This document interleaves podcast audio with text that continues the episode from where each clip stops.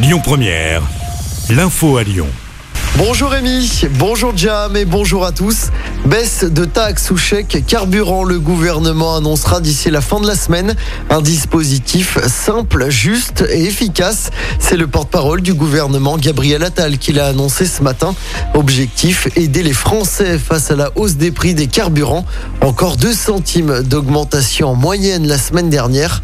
Toutes les options sont sur la table. Les accompagnants d'élèves en situation de handicap se mobilisent de nouveau aujourd'hui à Lyon. Ils dénoncent toujours leur faible rémunération et le manque de personnel. Le rendez-vous est donné à 15h devant le rectorat de Lyon. Il y aura également un rassemblement à Paris tout à l'heure. Il s'agit de la quatrième mobilisation depuis le début de l'année. Une nouvelle mesure pour renforcer la sécurité dans les transports en commun lyonnais. Les contrôleurs et les agents d'intervention seront progressivement équipés de caméras de protection individuelle. L'annonce a été faite hier par le Citral. L'expérimentation va durer trois ans. Une mesure qui intervient après une nouvelle agression dans un tramway de Lyon. Bruno Bernard, le président de la métropole, promet des annonces sur la sécurité dans les prochains jours. La région veut aider la ville de Lyon pour faire face à l'insécurité.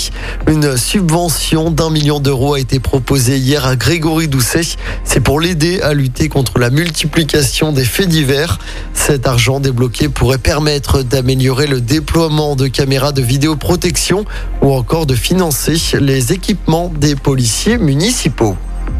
Dans l'actualité également, la campagne de vaccination de la grippe avancée de 4 jours. Elle devait démarrer le 26 octobre, mais ce sera finalement dès vendredi. La Direction générale de la santé l'a annoncé hier soir. Elle veut encourager au maximum la synergie entre les deux campagnes de vaccination.